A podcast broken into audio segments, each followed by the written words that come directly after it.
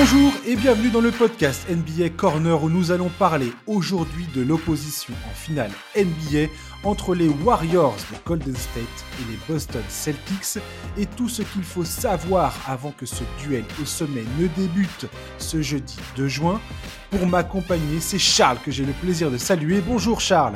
Salut Josh, salut à tous. Ça fait à peine quelques jours qu'on s'est quitté Charles.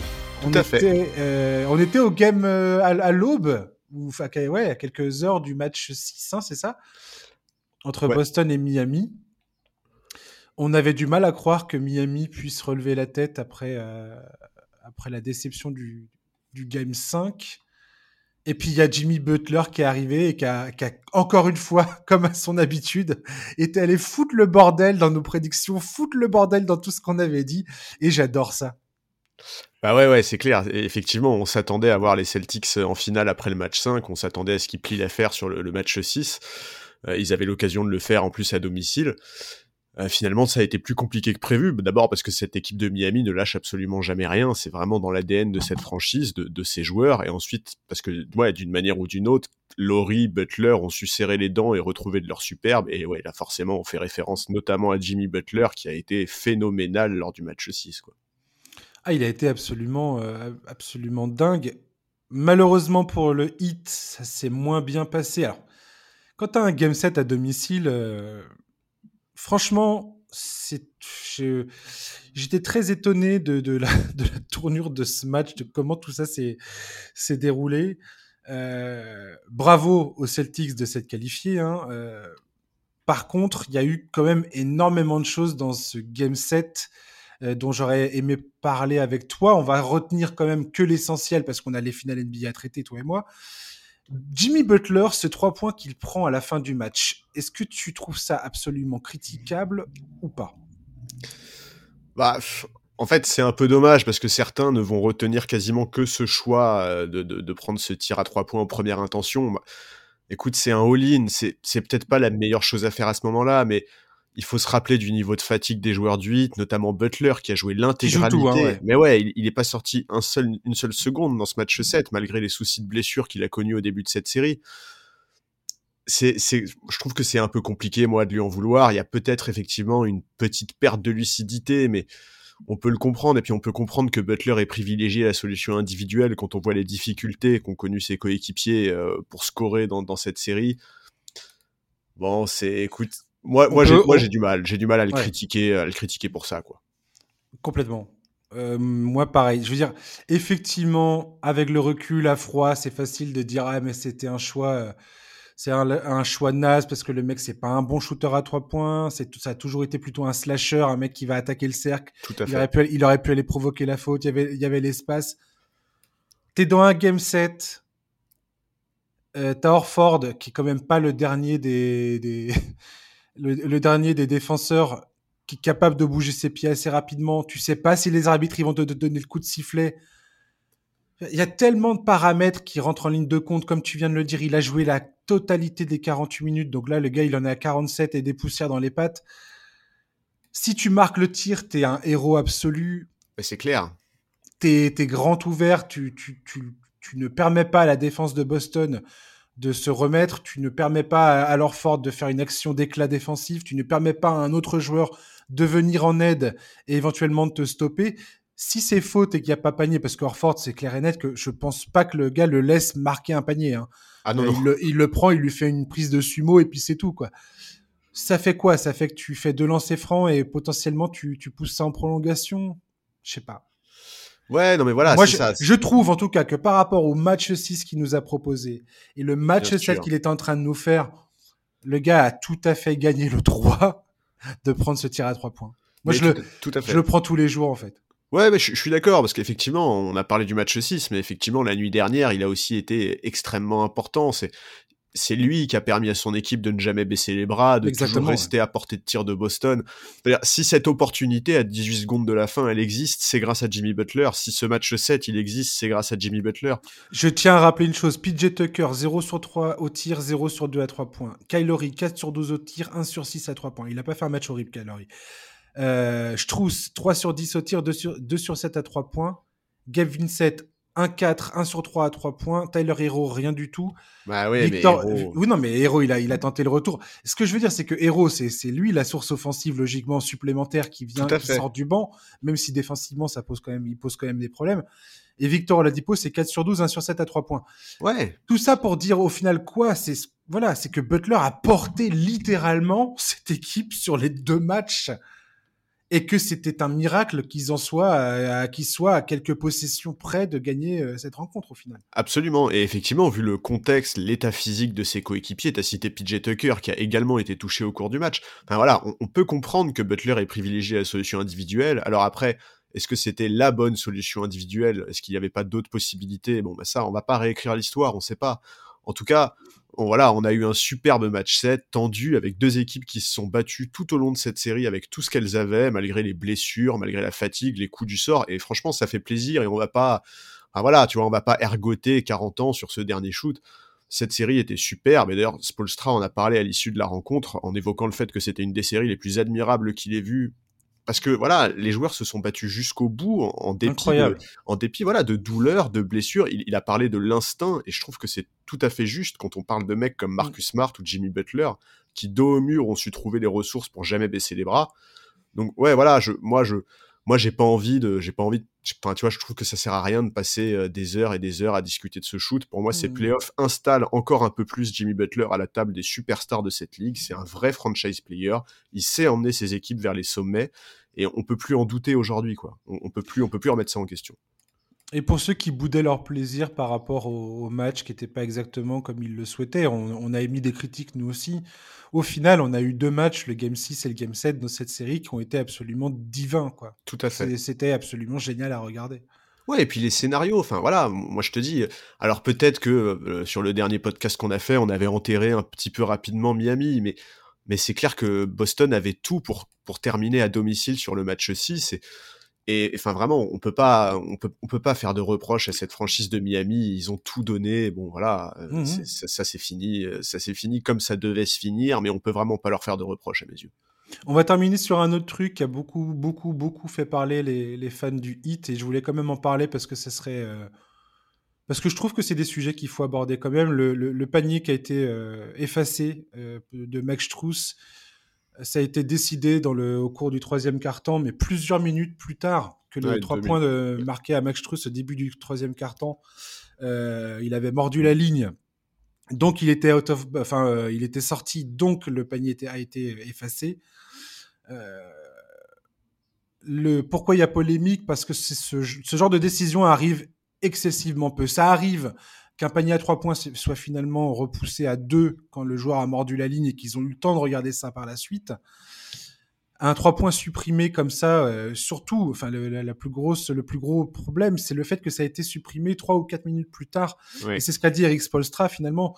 C'était assez choquant de, de, de, se dire bon, toi, toi, es en train de coacher un match, tu pars sur un score qui s'affiche et tout d'un coup, cinq, cinq minutes plus tard, c'est plus du tout le même score, c'est plus du tout la même bah, quelque part, c'est plus la même stratégie. Et il faut bien comprendre qu'à ce niveau de compétition, euh, quand tu es un coach comme Spolstra, euh, voilà, tu as 13 points de, différent, de, retard ou 8 points de retard, tu coaches pas de la même façon. Oui, ça se joue à ce détail-là. Et quand tu vois le score final, 100 à 96, euh, oui, on, en est là, quoi. Ça se coach pas du tout pareil. Et, bah. et je comprends la polémique et je comprends le, la déception et l'énervement d'une partie des, des, fans du 8 bah, c'est clair que moralement, ça, te met un coup, surtout qu'effectivement, donc au moment où ils prennent la décision de retirer ce, panier, c'est c'est au moment où, Boston est sur la ligne des lancers francs, ce qui fait qu'au final, tu passes de plus 8 à plus 13, comme tu l'as dit. Mmh donc oui, évidemment, que, évidemment que ça change la dynamique, évidemment que ça casse quelque chose moralement, ça casse un peu le momentum. Voilà, bon, Spolstra en a parlé, il a dit qu'à ses yeux, ça allait faire un peu précédent et que ça allait permettre à la Ligue de se pencher sur ce genre de cas. Maintenant, bon, bah voilà. Il a pas, il a, il a, il s'est pas du tout plaint. Non, c'est ça. Au contraire, il est même resté très classe en disant que même si c'était dur à, digérer humainement, etc., c'était pas la raison pour laquelle ils avaient perdu ce match. je suis, je suis d'accord avec lui. C'est vrai que c'est vrai que c'est dur. Enfin voilà, si tu te mets à la place des joueurs du 8, ça doit être vraiment dur. Maintenant, bon bah écoute, enfin tu vois, ça les a pas fait décrocher du match. Euh, ça les a pas, ils ont pas lâché l'affaire pour autant. Effectivement, ça a dû être dur. Maintenant, je suis complètement d'accord avec Spolstra. C'est pas là-dessus qu'ils perdent, qu'ils perdent la série, quoi. Complètement. Et un big up aussi à Bama Debayo peut-être parce que Ouais. Bama Debayo, il a eu une série quand même assez compliquée face à Boston. Euh, mais euh, au final, il nous sort quand même euh, deux matchs, euh, enfin trois matchs extrêmement solides dans, dans- dans- dans cette série. Euh, donc euh, voilà, là il est parti avec euh, avec grave avec les honneurs. Enfin, je veux dire, s'il y a un gars qui se battait aux côtés de Butler, Mm. c'est bien lui dans ce game set. 47 minutes Et- sur le parquet, hein, sur le game set. Ouais. Et puis voilà, enfin et puis une énergie de tous les instants. il a pris ses responsabilités, c'est tout ce que tu demandes. Au final, quand tu as des gars comme Bama Debayo et Jimmy Butler dans ton équipe, tu peux être sûr que ces gars-là ne se laisseront pas éliminer sans rien faire, tu vois ce que En tout, cas, dire en tout cas, ils se cacheront jamais. Voilà, c'est-à-dire que c'est pas des gars qui vont dire ouais non je sais pas le ballon il revenait pas trop vers moi. Attention, Ah je ne sais non, pas qui tu attends, vises là. non non mais bon, mais euh, voilà il y a, y a pas il y a pas de ça quoi. C'est soit t'assumes soit t'assumes soit tu soit tu, tu, tu, tu fais ce qu'il faut faire et puis voilà. Moi je j'apprécie énormément ce genre de de, de, de- Ouais, de personnalité. Ouais, carrément, c'est- grâce à ce genre de personnalité qu'on a eu une série comme celle-là, quoi. C'est c'est- ça, c'est ça. Et merci pour ça. Mm, complètement. Donc voilà, c'est Boston donc qui s'est qualifié. On va parler maintenant, Charles, des NBA Finals 2022.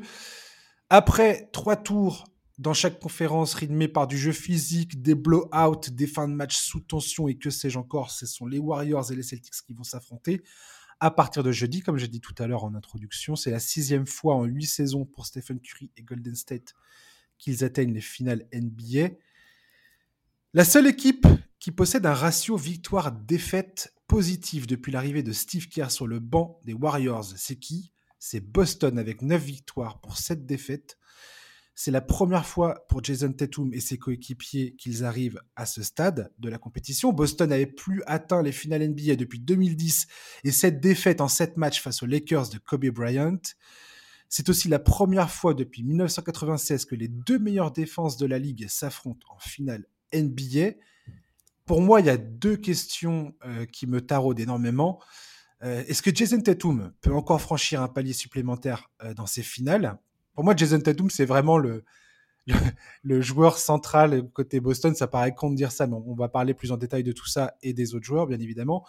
Et côté Warriors, il y a Stephen Curry qui va peut-être chercher, même sûrement, je crois, à remporter son premier MVP des finales en carrière. Euh, Ouais. Chose qui ça, ça ne s'est jamais produit, aussi incroyable que cela puisse paraître. C'est peut-être un des seuls titres euh, individuels, en tout du moins, qui lui manque, euh, enfin de, de- de MVP, quoi. Ouais, mais attention à pas être omnibulé par ça, quoi. Exactement. On va parler tout de suite. On va commencer, toi et moi, Charles, par parler des Warriors.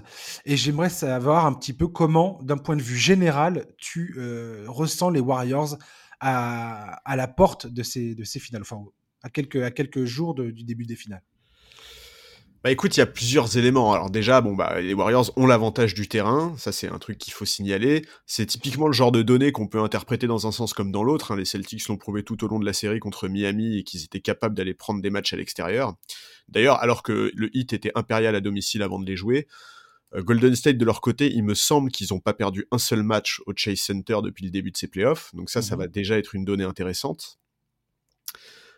En théorie, en théorie, les Warriors sont dans un meilleur état physique. Ils ont eu, alors, ils ont joué, il me semble, que deux matchs de moins que Boston, mais ils ont quand même eu deux jours de repos de plus. Euh, je crois aussi qu'ils vont enregistrer le retour de Gary Payton et d'Otto Porter. Effectivement, ouais. Donc, tout ça, c'est des choses qui sont importantes. Il y a Euh, André Guadala aussi qui a repris l'entraînement avec les. Warriors. Absolument. Et ça aussi, Je ça dis compte. ça, je dis ça, je sais pas s'il va revenir ou pas dans cette série, mais potentiellement ils vont avoir besoin de lui. Ouais, c'est tout à fait, tout à fait. Je, suis- bien d'accord. Je pense qu'il peut être très important, euh, pas forcément sur le parquet, mais au moins sa présence avec l'équipe, sa présence en tenue, etc., peut être importante. Bon, c'est c'est compliqué de. En fait, il y a tellement de clés dans cette dans cette série. Quid de Jordan Poole, par exemple? Jordan Poole, c'est un joueur dont les Warriors vont avoir besoin offensivement. Pour autant, sa présence sur le terrain complique les choses d'un point de vue défensif. Est-ce que Steve Exactement, Kerr, ouais. voilà, est-ce que Steve Kerr va trouver les moyens pour le cacher afin que les Celtics n'en profitent pas? Parce que on a vu par exemple que contre Dallas, Steve Kerr a tenté des choses pour le rendre utile sur des phases défensives, mais honnêtement, c'était pas très concluant. Donc voilà, charge à Steve Kerr de trouver des solutions collectives, aux autres joueurs des Warriors de venir en aide au bon moment, etc. Mais ça va être une donnée qui est importante dans cette série. Euh, voilà, comment, comment Steve Kerr va gérer les retours de blessures de Gary Payton et Otto Porter? Est-ce qu'il va modifier son 5 Est-ce qu'il va modifier ses rotations? Mais en même temps, euh, dans ces nouvelles rotations, on a un Kevin Looney qui a pris euh, une dimension incroyable, qui permet aux Warriors de, bah, d'exceller au rebond. Et le, rebond, on sait que c'est extrêmement important dans leur jeu, puisqu'ils misent énormément sur la transition. Et de ne pas souffrir dans la défense sur pick and roll, parce que Kevin Looney, à l'instar de Draymond Green, tous les deux sont des intérieurs qui sont élites dans la défense euh, du pick and roll. Ouais, ouais, mais ils sont très mobiles.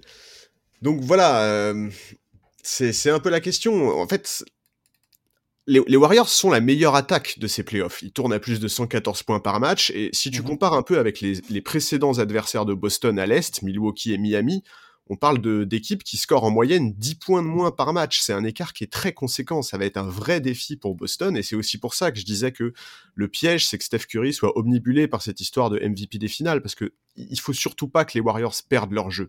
S'ils perdent leur jeu, ils auront beaucoup, beaucoup moins de chances de peser dans cette finale. Quoi. Bah, c'est très intéressant ce que tu viens de dire parce que ça me lance parfaitement sur ce que j'allais dire concernant Steph Curry et, euh, les Warriors.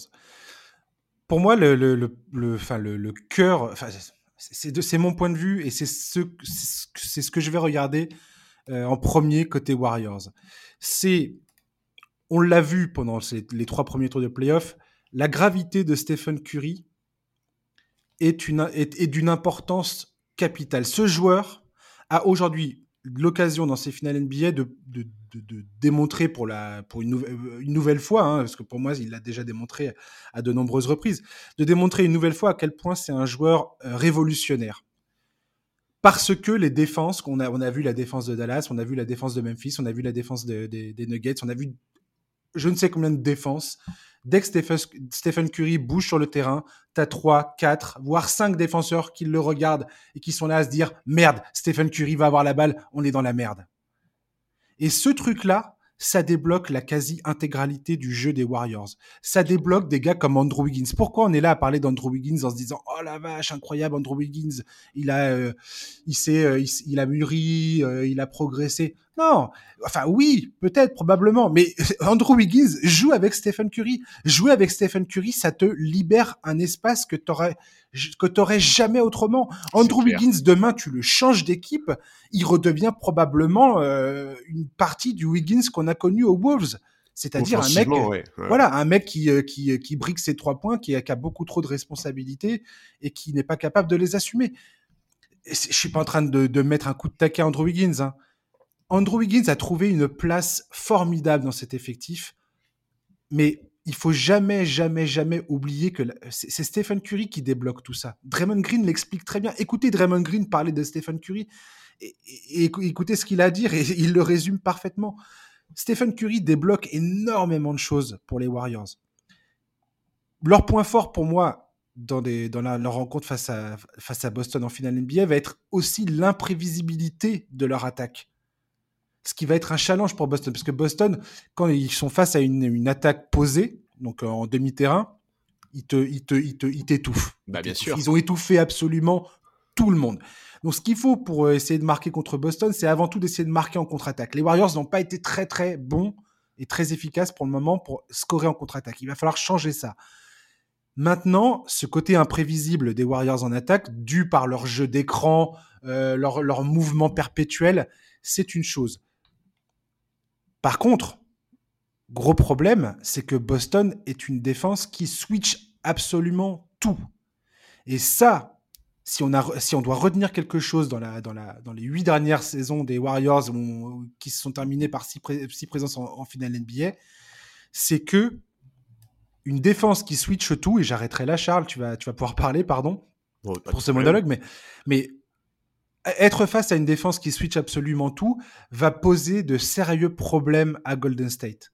Et j'en ai, parlé, re-reparlé dans, dans ce podcast cette défense en switch permanent, notamment celle qu'avaient proposé les Rockets en 2018, tout à fait, avait posé énormément de problèmes aux Warriors, énormément. Et heureusement pour les Warriors, qui, qui était présent dans cet effectif? Kevin Durant. Et Kevin Durant, pouvait chasser les mismatchs en attaque.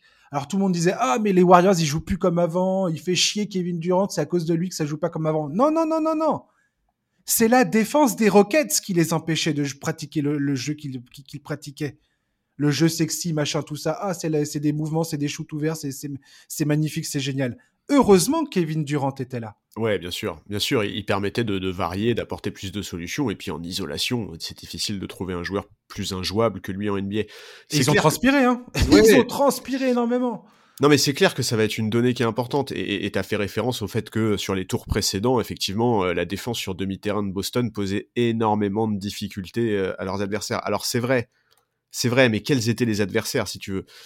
Enfin, tu vois. Oui, les, Bucks privés de Middleton, donc privés d'un joueur extrêmement important dans leur attaque sur demi-terrain. Euh, le, hit, euh, le hit avec un Jimmy Butler qui était en souffrance pendant trois matchs, avec un un Tyler Hero qui, qui, termine, qui termine pas, Kylori qui qui est à moitié, qui est l'ombre de lui-même quasiment. Voilà, donc oui, c'est les, Warriors ont beaucoup plus d'atouts offensifs, beaucoup plus d'armes, plus de possibilités en la matière, c'est clair. Mais tu as tout à fait raison sur le fait que c'est le meilleur moyen de leur compliquer la vie, le fait de switcher hein, de, de, cette défense qui, fonctionne très bien. Et tu as, as cité l'exemple de Houston il y a quelques saisons, ça, ça fonctionnait bien.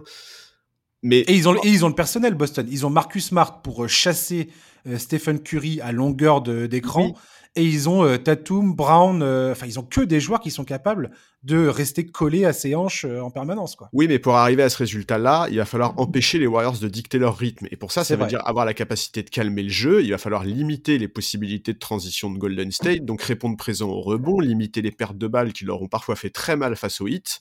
Mmh. Donc Bon, on en reparlera un peu plus quand on parlera de Boston. Tout mais voilà, il faut être conscient du fait que on est impressionné, on est très impressionné par la défense de Boston depuis le début de ses playoffs, pas que depuis le début de ses playoffs, de toute façon depuis, euh, depuis les mouvements qu'ils ont fait en début d'année 2022, c'est évident, mais là ils vont rencontrer une équipe qui offensivement est plusieurs crans au-dessus de tous les adversaires qu'ils ont eu euh, en demi, enfin des adversaires qu'ils ont eu en demi-finale et en finale de conférence. Complètement, et, ils vont avoir beaucoup moins le droit à l'erreur et, se reposer sur leur défense, c'est une chose. Ils l'ont beaucoup fait pendant ces playoffs euh, Boston. Mais face aux Warriors, tu vas pas pouvoir faire ça. Et tu parlais des rebonds tout à l'heure. Étrangement, les, les Warriors, Dieu sait qu'ils arrivent avec un déficit de taille face à Boston. Et pourtant, c'est pas la première fois dans ces playoffs que ça arrive. Je pense notamment à la série face à Memphis. Et as Wiggins et Looney qui sont aujourd'hui des, des, sont devenus des, des rebondeurs offensifs euh, incontournables. Et pour le coup, les Celtics, eux, ne sont pas une excellente euh, équipe au rebond. Et non, et, il va falloir qu'ils se fassent Et ça, il va falloir se faire exactement. Bah oui, parce, que, ça aussi, c'est un truc qu'il faut absolument regarder. C'est la bataille des rebonds et comment les Warriors. Est-ce que les Warriors arrivent encore, malgré un certain déficit de taille, il faut mettre, il faut mettre des guillemets là-dessus. Mais malgré un certain déficit de taille, est-ce qu'ils arrivent quand même à dominer les rebonds ou pas? Ben, c'est ça, c'est que et, c'est pas la fin. Tu, tu, te rappelles bien, dans, dans, ces playoffs, on a déjà été choqué par le fait que même quand les Warriors sur cette campagne de playoffs alignaient des 5, c'est même plus des 5 petits à ce niveau-là, c'est des 5 microscopiques quoi. Ils arrivaient à répondre euh, sur la bataille des rebonds et, et c'est clair qu'il faut que Boston se fasse violence. Ils ont le matériel pour être bien plus performants au rebond qu'ils l'ont été cette saison. Et face aux Warriors, si tu te fais pas violence, ça risque de ne pas pardonner parce que leur capacité à s'imposer au rebond, leur vitesse en transition ça sert leur attaque et ça sert en fait à à ce qui à ce qui se met en place en fait. Golden State c'est une équipe qui fonctionne vraiment beaucoup à ça. Il y, a des matchs où tu sens que euh, s'ils n'arrivent pas à s'installer, à installer leur jeu en début de rencontre, et eh ben ils vont passer à côté quasiment tout le match. Par contre, si, si dès le début ça clique, attention parce que ça peut aller vraiment très très vite. Et, Boston ne Boston peut pas se permettre d'avoir des cartons trous noirs comme ils en ont eu face à, face à Miami. Quoi. Et c'est surtout que face à. Si on prend la dernière série en date, Miami, quand tu vois le nombre de shoots ouverts complètement foirés par Oladipo, Kylori, Struss, euh, même euh, Gabe Vincent à certains moments. Il y a des moments où tu te disais, putain, franchement, les hits, ils, Jimmy, Jimmy et Bam, ils sont pas aidés, quoi. les gars, ils ont, ils ont des shoots ouverts, ils les rentrent pas, merde, quoi. Euh, face aux Warriors, ça va pas être la même chose, quoi. Du tout si tu laisses, euh, si tu laisses trop d'espace aux shooters des Warriors, c'est la punition immédiate qui t'attend. Ah, mais c'est clair. Par contre, et, je, après je te laisse parler, j'ai hâte de voir Andrew Wiggins dans le contexte face à, à, Boston, comment ça va se passer. Tu sais ce que j'ai marqué dans mes notes? Vas-y. ça m'a fait rire quand j'ai relu ça tout à l'heure. J'ai marqué il ne faut pas qu'Andrew Wiggins devienne le Harrison Barnes des finales 2016 pour les Warriors. C'est-à-dire un mec qui est incapable de foutre un tir quand il le faut, quoi. Et Harrison Barnes en 2016, je, me souviendrai toujours le nombre de, de, de briques qui balançaient à un moment. C'était, mais c'était désespérant, quoi. Ouais, ouais, oui, effectivement. dans, le, dans, le, dans la défaite. Effectivement, c'est un peu le danger. Après, Enfin, il y a, y a, tellement, si tu veux, il y a tellement de solutions euh, y a, pour, Steve Kerr. en fait, Steve Kerr hésite pas à, à, tenter tellement de choses. Enfin, tu vois, comment est-ce que Boston va répondre aux 5 small ball de Kerr? Comment Enfin ouais, voilà. Je, je, moi, je suis assez, je, je suis assez intrigué de voir, euh, de, de voir cette finale. J'ai vraiment, vraiment hâte que ça commence parce que, je, enfin, tu vois, je, je pense que c'est, c'est un adversaire qui est tellement différent que tout ce que Boston a rencontré depuis le début de ses playoffs. Mmh que euh.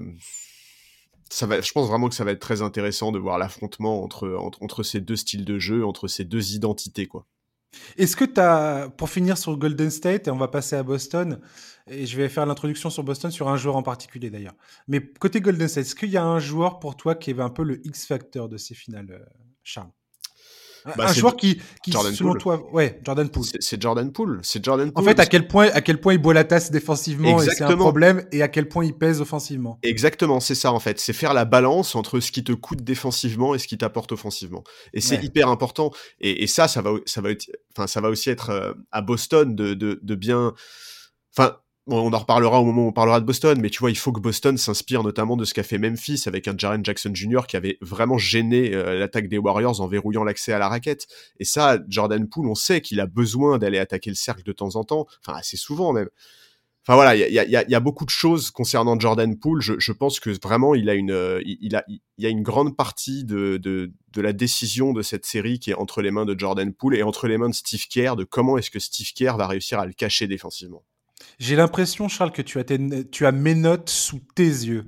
C'est très désagréable. Promis, je ne les ai pas. c'est marrant que tu dises ça parce que c'est exactement la transition que j'allais faire. Pour moi, le joueur le plus capital peut-être côté Boston, j'ai dit peut-être, c'est Robert Williams. Robert Williams, mais bien sûr.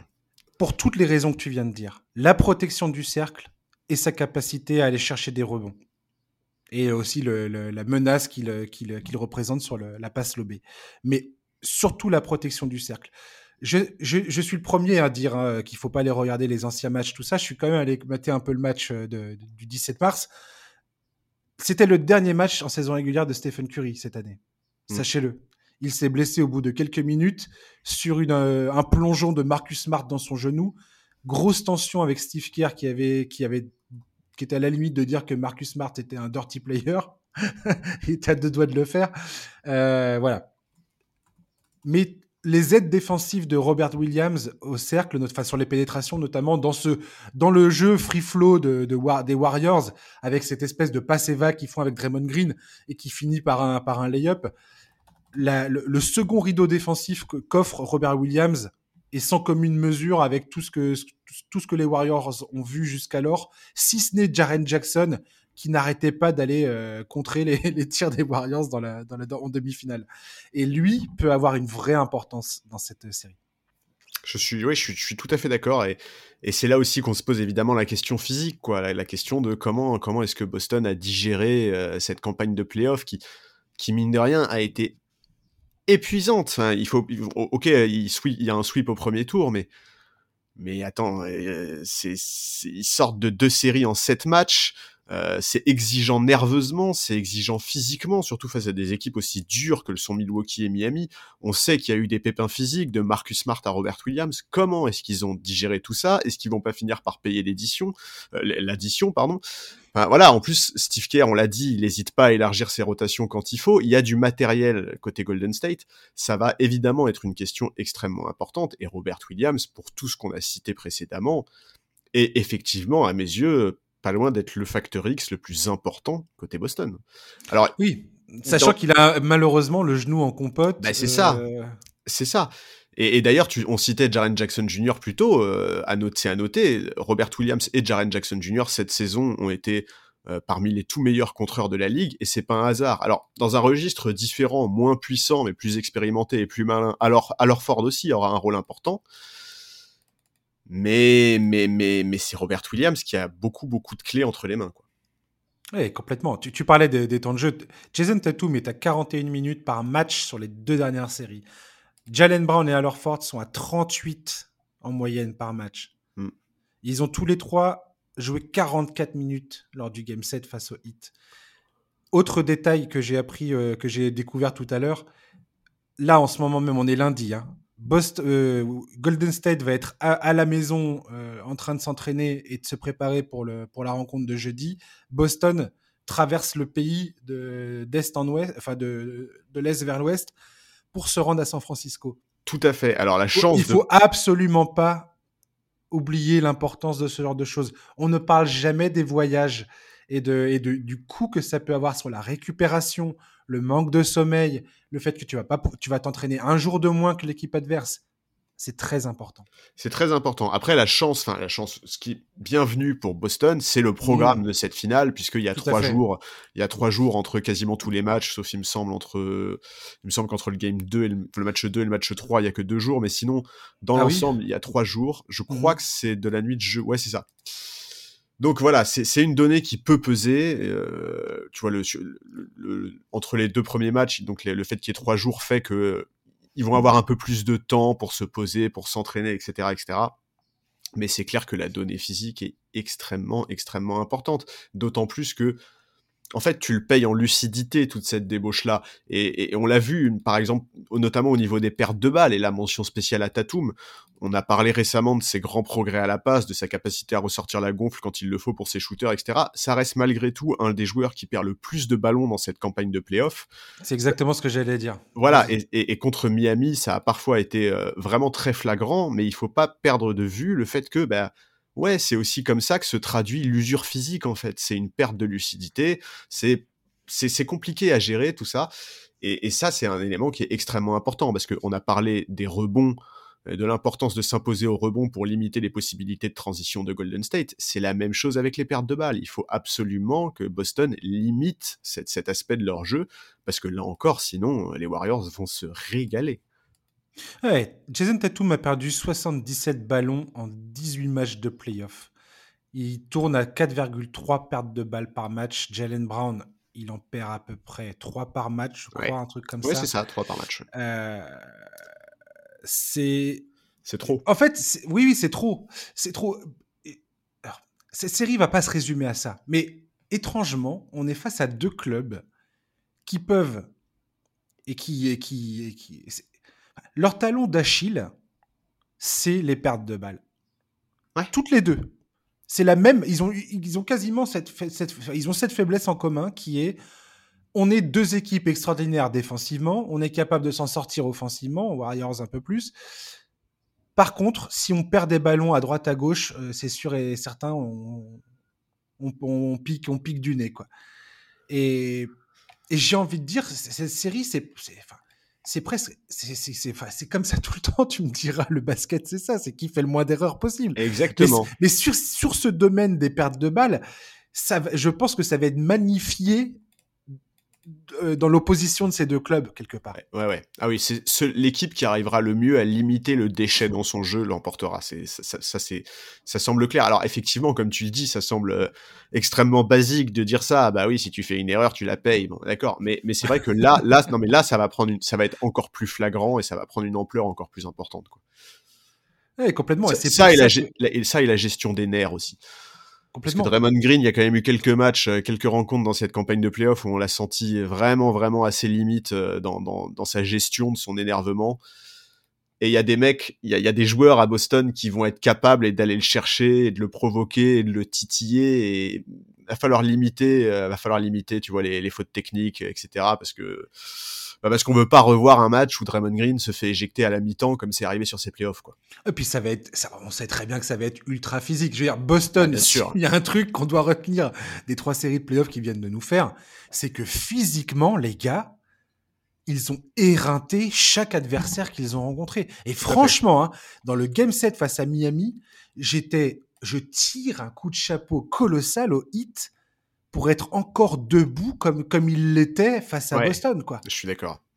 Et Butler, qui a le genou, euh, qui a le genou dégommé, qui est là en train de se donner corps et âme, qui nous fait un match 6 de légende et qui sort un game set tout, plus qu'honorable. Je veux dire, il sort, euh, il sort la tête haute, quoi. Euh, après une, baston comme il vient de vivre, où tout le monde est, tout le monde est sur, euh, est sur les rotules. Franchement, c'est impressionnant, quoi.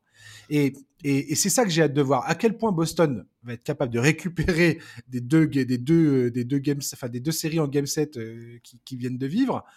Et puis et puis face à des monstres physiques hein, compo euh, vas-y quoi. Enfin c'est quelqu'un qui te marche dessus littéralement non mais c'est ça c'est ça c'est qu'en plus euh, le hit et le hit ça rigole vraiment pas quoi. C'est des, des, gens tu les sens tu les sens passer quoi le, duel quoi. Et, et, là je pense que les Warriors quelque part ça va être un peu plus poétique quoi alors je dis pas hein, je pense que les Draymond Green Kevin Looney tout ça ils sont très physiques. Et que ils ont une telle expérience ces joueurs là que voilà ils ont pas peur du contact je suis pas en train d'essayer de, de, de, donner un, et de dire ah ils sont trop gentils tout ça. Rien à voir. Non mais ils sont même moins dans la dimension physique voilà ils sont moins dans la physicalité que leurs leurs adversaires. Et puis c'est une équipe qui aime pas ça tu vois quand c'est trop dur quoi. C'est ça. Curry il aime pas quand on va le chercher haut quand on lui met des coups quand on est encore au une fois. tout le temps voilà. Tu vois bien les Grizzlies. Les Grizzlies ils ont pas aimé cette série. Exactement exactement. et, et Boston c'est ce qu'ils doivent faire. Ils doivent rendre cette série désagréable ouais et je, je, je, je pour les Warriors, ça va être excessivement important de voir Gary Payton revenir, Otto Porter Jr. tenir debout, et éventuellement André Guadala, André Guadala sortir du chapeau, euh, être sorti du chapeau par Steve Kerr. Si ça arrive, ça veut dire que les Warriors sont dans la merde pour moi. Mais bon, on verra bien. Mais Otto Porter Jr. et Gary Payton, il va falloir qu'ils tiennent la distance. Ouais, être là au premier match, c'est cool, mais est-ce qu'ils seront encore là au troisième, au quatrième, au cinquième C'est ça la question. C'est effectivement ça la question. Écoute, voilà, ouais, moi, je... alors pour Igodala, moi, je suis pas forcément d'accord avec toi. Je pense qu'on peut le voir sur le parquet sans que ça soit nécessairement une mauvaise nouvelle pour les Warriors. Enfin, sans que ça soit le signe que Là, ça. C'est pas un briser la glace en cas, d'urgence pour toi? Ben en fait, c'est plus. Euh, Enfin, en fait, il a un rôle qui est au-delà du pur basket euh, dans cet effectif. Sa voix porte dans les vestiaires et, et, et d'un point de vue purement sportif, malgré son âge, son, son expérience peut être importante quand il s'agit de calmer les choses. Tu vois, les, Warriors, ils ont parfois ces, ces, ces, séquences où ils ont un peu tendance à s'emballer, où ça part un peu dans tous les sens, où ça prend des, des shoots à 13 mètres, où Steph Curry multiplie les passes dans le dos. On en a vu des séquences comme ça ces dernières années. Et dans ces moments-là, Iguodala a toujours été important pour calmer les choses, pour remettre un peu d'ordre dans la maison. Parce que en fait, le, jeu des le, jeu des Warriors, ça n'est pas le bordel. On peut croire que cette espèce de d'attaque, c'est un chaos organisé. Exactement, c'est un chaos organisé. Et pour que ce chaos soit organisé, t'as besoin d'avoir des mecs comme Iguodala qui sont capables à certains moments dans le match de, de calmer le jeu et, et, de remettre un peu les choses à leur place. Donc moi, je, je, je pense que c'est pas impossible qu'on le voit, même si évidemment, il fera jamais des matchs à 30 minutes. Hein, Iguodala, il faut pas, il faut pas. Mais bon, c'est Enfin voilà, il y, a tellement de matériel côté côté Warriors, tu vois. Je, je ouais, j'ai vraiment vraiment hâte de voir comment Steve Kerr va, va organiser tout ça, avec quel sein qui va démarrer, avec quel sein qui va finir. Euh, comment comment Gary Payton et Otto Porter se sont se sont remis de tout ça. Surtout que Gary Payton, c'était quand même pas joli joli hein, sa blessure. Mmh, tout à fait. Donc bon, voilà, c'est c'est c'est vraiment excitant comme affiche, je trouve. Il y, a une autre question qui, qui, qui m'interpelle concernant les, les Celtics c'est cette euh, propension qu'ils ont depuis, euh, sur les deux dernières séries à, à, je sais pas, à avoir 13, 15, euh, je sais pas combien de points d'avance et finalement se laisser remonter à chaque fois. Bah ouais. Et ça se termine, soit ils arrachent la victoire avec les dents, soit tout, tout, tout, ne se passe pas comme ça. Il y a eu des, il y a eu des blocs, on le sait tous. Mais, mais ce que je veux dire par là, c'est que c'est jouer avec le feu face à Golden State. Et je pense que les Celtics doivent absolument euh, éviter de se, retrouver dans ce genre de situation, de se montrer beaucoup plus solide, si c'est possible, parce que Dieu sait qu'ils l'ont été, déjà mentalement. Euh, mais va, tu peux pas, tu peux, on est d'accord, tu peux pas laisser les Warriors Surtout avoir une lueur d'espoir et, et de, rentrer dans un espèce de, de, de run où, je veux dire, si, si, les Warriors rentrent dans un, un 12-0 ou un 15, un 15-0, un run de 12 ou 15-0, c'est un rouleau compresseur euh, Golden State dans ces cas-là. Exactement. Et en fait, c'est ça, c'est que on a vu effectivement Boston avec cette capacité à gâcher un peu euh, tous les efforts faits sur ça. En, un quart temps, ils sont capables de gâcher les efforts faits sur les trois précédents. Et en fait, c'est un gros problème parce que si déjà face à une équipe comme Miami, sur tes trous noirs, tu prends un plus 25 dans la tronche, mais qu'est-ce que ça donne face aux Warriors? D'autant plus que les Warriors, ça a toujours été une de leurs forces. Ces dernières années en playoff, pendant leur période de domination, combien de fois on les a vus euh, être à la mi-temps menés de 5 points et à la fin du troisième quart-temps menés de 20 points Tu vois, c'est vraiment, on le sait que ça peut partir dans tous les sens avec Golden State déjà face à une franchise qui n'a pas cette tendance à pas à perdre les pédales, mais, mais vraiment à, se, à avoir des, des, des, trous noirs, quoi. Moi, je, je, trouve pas d'autre expression que ça, tu vois. Il y a des moments vraiment où Boston, tu te dis, mais qu'est-ce qui se passe, quoi? Et, ça, ça, ça va être un vrai, vrai problème, ouais. Oui, complètement. Et, euh, et c'est là où, tout à l'heure, en intro, euh, quand je disais de façon très, très simple, Jason Tatum peut-il encore passer un palier? J'ai l'impression de dire ça à chaque série concernant Boston, mais pour moi, ça se résume à ça. C'est aussi pour ça qu'on aime les playoffs, tu comprends? C'est que les playoffs, c'est le moment, plus que jamais dans toute la saison, où les meilleurs joueurs ont leur mot à dire mais très, très concrètement sur ah, le résultat du match. C'est le révélateur de, de, de, ce, de, ce, que vaut un joueur, effectivement. Non, mais je suis complètement d'accord avec toi. Hein. Je, suis et, euh, et, je veux dire, Jason Tatum, là, va, doit, doit corriger, doit corriger ses, ses, pertes de balles, doit se montrer encore plus. Euh,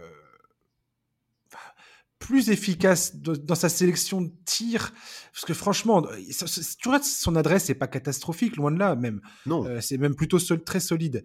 Mais il, a des, il a des moments dans le match, comme tu dis, des espèces de trous où il va être, il va enchaîner 5, 6, 7 tirs ratés consécutifs. Et, euh, et tu as l'impression que c'est compliqué pour lui de, de, de, se remettre en, de se remettre en jambe. Heureusement pour lui, il a fait d'énormes progrès dans la création de jeu et Dieu sait que ça va être absolument vital pour Boston qu'il soit à, à, la hauteur du rendez-vous à, ce niveau-là. Faire jouer les autres, donner la balle aux autres, parce que tu peux être sûr que Jason Tatum, euh, la défense des Warriors, il est en numéro 1 dans leur liste. Euh, ce mec-là, tu l'arrêtes, quoi. Donc, euh, ça va être, ça va être ça va être génial pour Tatum. Il a, il a vraiment une chance inouïe là de, de démontrer encore, encore une fois, et peut-être pour la dernière fois, de, bah ça sera la, dernière série des, des playoffs. C'est, il, a, la chance de, d'inscrire son nom au panthéon du basket, là, clairement. Ouais, même s'il a aussi la chance d'avoir des joueurs qui vont prendre le relais, tu vois, ce que n'avait pas par exemple un Jimmy Butler avec Miami. Moi, je me rappelle notamment d'un match face à Milwaukee euh, où je sais, sais plus si c'était, je sais plus quel match c'était face à Milwaukee, mais il sort très tôt dans le troisième quart-temps parce qu'il prend une quatrième faute. Je crois qu'il reste quasiment 8 ou 10 minutes dans le troisième quart-temps et en fait, il revient pas du quart-temps et pendant cette période-là, Boston arrive à accroître son avance face à Milwaukee parce que Marcus Smart, Jalen Brown, etc., etc., prennent le relais. Donc ça, il a cette chance-là, c'est de pas être isolé, d'avoir des relais offensifs mais c'est clair que c'est lui qu'on attend comme le patron de l'attaque de Boston, et ça va être à lui. Enfin voilà, on, a parlé des pertes de balles, on a parlé des rebonds, on a parlé de tout ça. Quand on dit Boston doit se faire violence, on parle évidemment aussi d'un mec comme Jason Tatum qui doit bah, qui doit se battre en fait, qui doit prendre exemple sur un mec comme Marcus Smart et qui doit vraiment aller au charbon. Complètement. Avant de nous faire nos prédictions, Charles, J'aimerais parler de la chose dont on n'a pas parlé et qui, pour moi, quand même revêt une importance particulière. Parce que depuis le temps que je suis fan de. que je suis cette ligue et que je regarde les, les équipes sont euh, arrivées en finale et. Enfin, voilà. L'expérience, le poids de l'expérience, le bah fait que les Warriors ont cette expérience commune en plus. C'est-à-dire que le noyau dur de cette équipe a joué ensemble, a vécu ensemble, a eu des désillusions ensemble. Ils ont tout vécu ensemble. Et je te dis, depuis que je suis la, NBA, c'est rare quand même les équipes qui débarquent en finale NBA qui ne sont pas euh, impressionnées un moment ou un autre, quoi. Et ça se passe pas toujours au début d'une série mais ça peut même se passer un peu plus tard, où tout d'un coup, le poids de l'événement, le poids de l'enjeu est tellement lourd que les joueurs sont presque... tu n'arrives plus à les reconnaître tellement ils sont, ils sont plus dans leur jeu, quoi. Bah, surtout et, j'ai peur, et, j'ai peur que Boston euh, soit un peu euh, sujet à, à ce, à ce, type de, de choses qui est très humaine en fait. C'est un, c'est un sentiment très humain. Mais les finales, faut bien comprendre que c'est un autre bordel. C'est c'est c'est le monde entier, le, la planète basket tout entière qui te regarde à ce moment-là. Et oui, et d'autant plus qu'il y a absolument, il me semble, il y a absolument aucun joueur dans l'effectif, dans le roster de Boston qui a déjà joué des finales NBA. Et même, à, même alors Ford, d'ailleurs, ça a fait l'objet de, de qui plusieurs met fin à une, qui met fin à la, c'était le joueur le plus, avec le plus de matchs de playoff, je crois, disputés sans, sans apparition. 141 matchs de playoff disputés en carrière sans jouer les finales. Et d'ailleurs, on l'a vu à la, au coup de sifflet final cette nuit, à la fin du match 7. Tu sentais que c'était la libération un peu pour lui. Grave. Écoute, c'est clair que ça va, ça, va, jouer parce qu'effectivement, le, coach aussi est un coach rookie. Bon, euh, ce serait pas le premier coach rookie titré ces dernières années, c'est quelque chose qu'on a déjà vu. Maintenant, maintenant c'est. Le dernier en date, c'était Steve Kerr. Ah non, c'était Nick Nurse. Ah oui, t'as raison. Euh, oui, as... oui, mais Nick Nurse, t'as raison. Mais effectivement, avant Nick Nurse, c'est Steve Kerr, ouais. Ah ouais.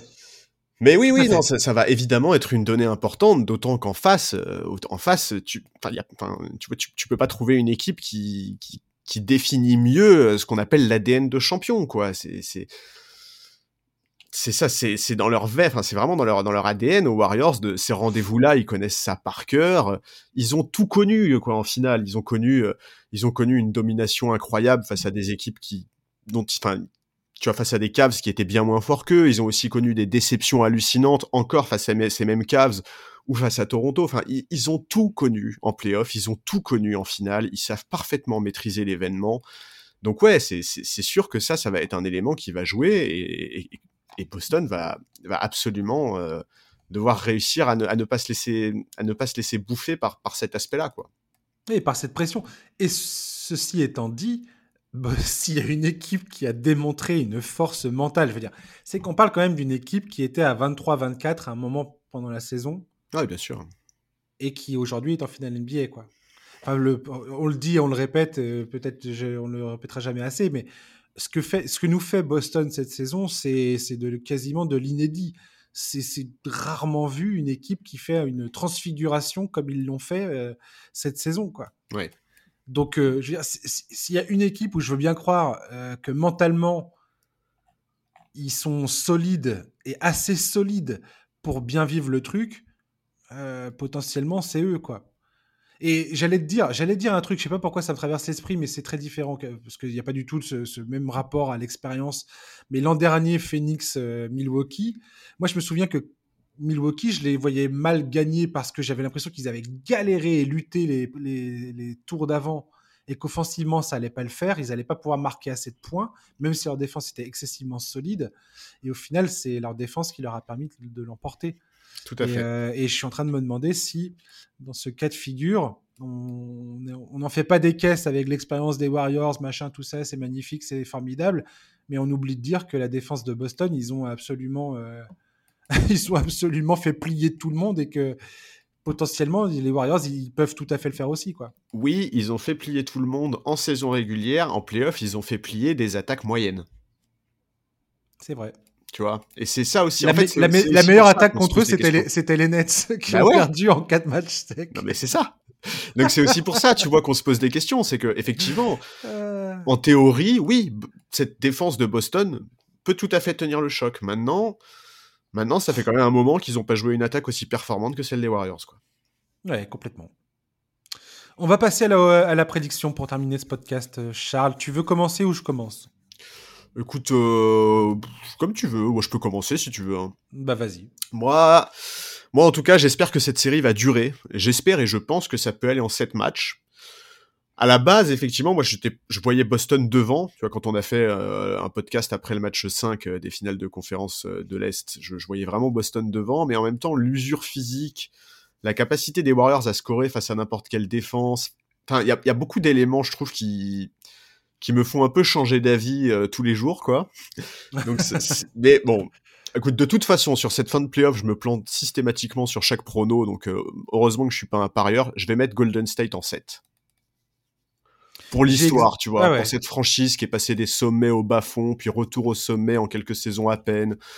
Et, et ouais, voilà, vraiment pour l'histoire, je vais mettre, je vais mettre Golden State en 7, je pense.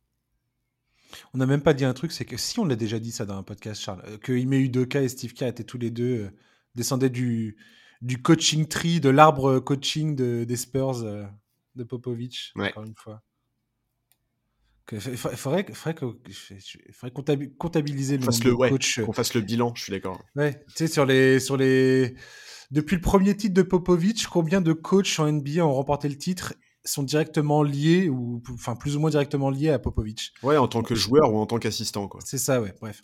Euh, J'ai exactement la même prédiction que toi. J'ai les ah Warriors en 7 matchs. Ouais. D'accord. Euh, parce que je pense que Steph.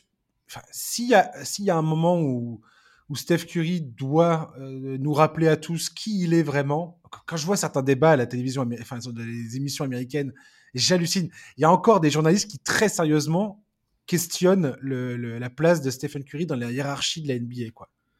Oui, bah, ça doit être les, les, mêmes qui disent que Jimmy Butler n'est pas une superstar ou un franchise player, quoi. J'en peux, peux plus, en fait. J'en peux plus. Je comprends. Quand j'entends, oui, Kevin Durant, euh, me, que, j'entends dire que Kevin Durant est clairement plus fort que Stephen Curry euh, par rapport, enfin, dans, dans, sa carrière, que tu prendrais Kevin Durant plus que Stephen Curry. Personnellement, enfin, je, comprends qu'on puisse discuter, mais je suis désolé, il y, y a, un palmarès, il y a une histoire, il n'y a, a, rien de comparable en fait. bref. Oui, mais ils te répondront que si Kevin Durant avait été drafté par les Warriors ou par les Spurs, euh, les, discours seraient différents. Ce que je veux dire, c'est que le basket, c'est pas c'est pas un jeu de 1 contre 1, tu vois. non. Kevin Durant individuellement est absolument euh, effrayant et impressionnant, mais c'est pas ça, c'est pas ça le basket. Je suis désolé. Non. Bref je pense que Stephen Curry a une occasion en or de nous rappeler qui il est vraiment, c'est cette révolution qu'il a, qu'il a entamée euh, en NBA. J'ai l'impression qu'il peut confirmer ça. En face, il y a une équipe de Boston qui, comme je l'ai dit, mentalement nous a prouvé sa, solidité, a une défense de fer. Et je, sais aussi par expérience que si tu as une défense comme celle de Boston, il y a quand même des grandes chances que tu puisses gagner le titre, quoi. C'est, ça va toujours en faveur de ça, quoi. Maintenant, le truc, c'est que Golden State a à la fois une attaque hors norme, comme tu l'as dit, un joueur offensif hors norme en Stephen Curry, et ils ont une excellente défense. Ils ont les deux, en fait. Et c'est cette capacité, en c'est ce, c'est ce côté double, double tranchant, enfin, cette double face qu'ont les Warriors qui me, qui me fait pencher la, qui fait pencher la balance pour eux à mes yeux, quoi le fait qu'il soit à ce point euh, probant offensivement et défensivement, qu'il soit, capable d'être excellent sur les deux tableaux. Et, Boston ne m'a pas assez démontré le fait que euh, offensivement ils ont ils ont cette capacité à vraiment faire le truc. Alors, comme je disais tout à l'heure, si Jason Tatum tout d'un coup et nous explose euh, nous explose le visage pendant quatre matchs, nous, nous, éclabousse de sa de sa de sa grâce et de son talent incroyable pendant quatre matchs, il n'y a pas de problème, ils gagneront le titre dans ces cas-là. Ça, c'est sûr et certain. Mais, là, tout d'un coup, je vois pas. À 24 ans, je sans le poids de l'expérience des Warriors, l'inexpérience euh, totale des, des, Celtics, je mets les Warriors en 7. Et franchement, mettre les Warriors en 7, c'est saluer la, la, le parcours des Celtics et c'est un gros, enfin voilà, beaucoup de respect pour, pour ce club. Ah mais énorme, énorme et, puis l'avenir ne peut être que radieux. Mais mais ouais, tu vois, en fait, tu te rends compte qu'on n'a même pas parlé de Clay Thompson. Enfin, tu vois, quand on fait l'inventaire des armes des Warriors, si Clay Thompson nous fait une série sur les bases de son match 5 contre Dallas, où il est à 50% à 3 points, à plus de 30 points marqués, enfin, tu vois, en fait. C'est lui qui va remporter le titre de MVP. Bah, mais tu sais que, est-ce que ce serait, pas ouf Est-ce que ce serait pas tellement du Steph Curry, quoi. si. Si, et ça serait, ça serait, ça serait l'histoire des Warriors. Ça, collerait bah parfaitement avec l'histoire des Warriors. Exactement. Tu vois, ça serait une ligne de plus dans la légende de cette équipe, quoi. Par contre, il faudrait que les Warriors euh, gagnent, au Game 6, tu vois. Comme ça, on aurait le Game 6 Clay. Euh, Exactement, ouais, la, légende du Game, du Game 6 Clay qui serait encore en vie, quoi. mais donc voilà, c'est, il y a cette série va être hyper intéressante. Il y, a, trop de choses à observer. Il y a trop d'éléments qui peuvent faire basculer euh, la, série d'un côté ou de l'autre. Moi, j'ai vraiment hâte. Et ouais, ouais. Pour, la légende, tu vois, pour l'histoire, je, pense que les Warriors restent devant. Ouais, t'as tout à fait raison. Il y a plein de choses qu'on a omis de dire. On a essayé de se concentrer sur les, points généraux les plus importants à nos yeux. Euh, ça, c'est sûr. Effectivement, après, on n'est pas rentré dans le détail, euh, par le détail chez chaque joueur comme tu dis, Clay Thompson, on aurait pu euh, faire une tranche de 10 minutes sur Draymond Green.